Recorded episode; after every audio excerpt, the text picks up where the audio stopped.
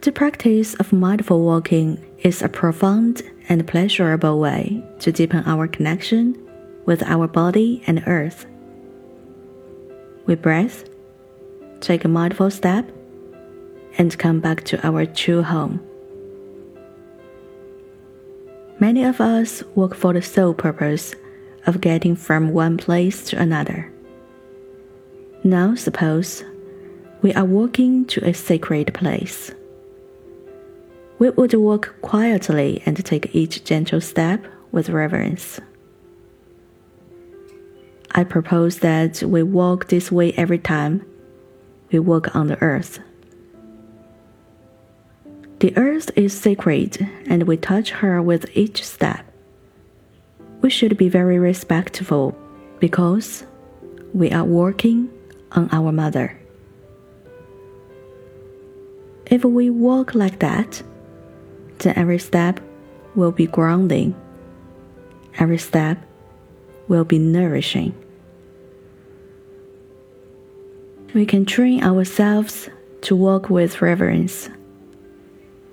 Whenever we walk, whether it is the railway station or the supermarket, we are walking on the earth, and so we are in a holy sanctuary.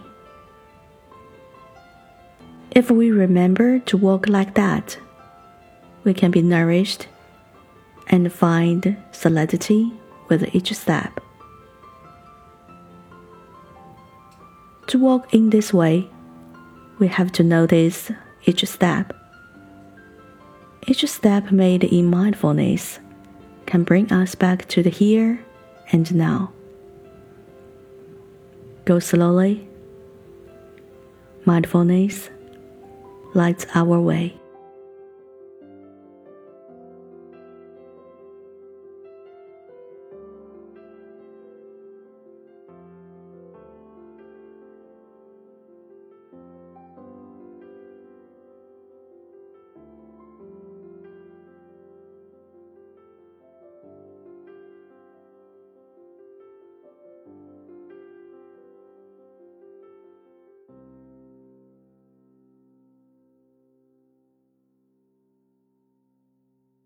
We don't rush.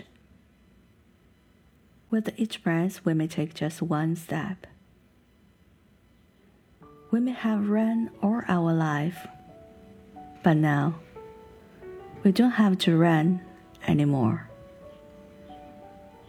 This is the time to stop running. To be grounded in the earth is to feel its solidity with each step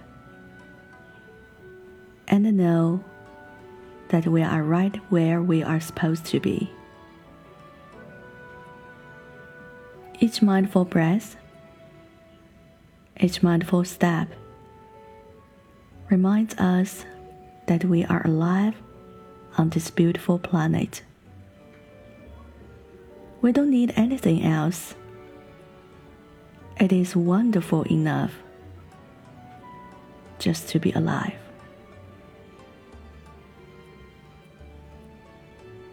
To breathe in and to make one step. We have arrived at where real life is available, the present moment. If we breathe and walk in this way, we become as solid as a mountain.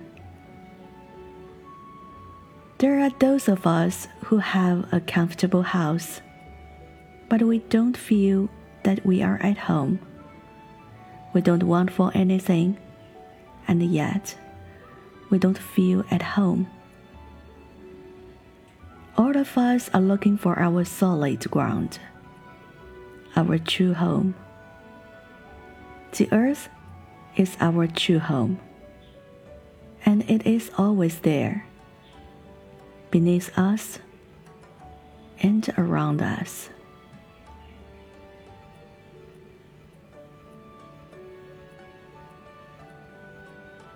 Breathe, take a mindful step, and arrive.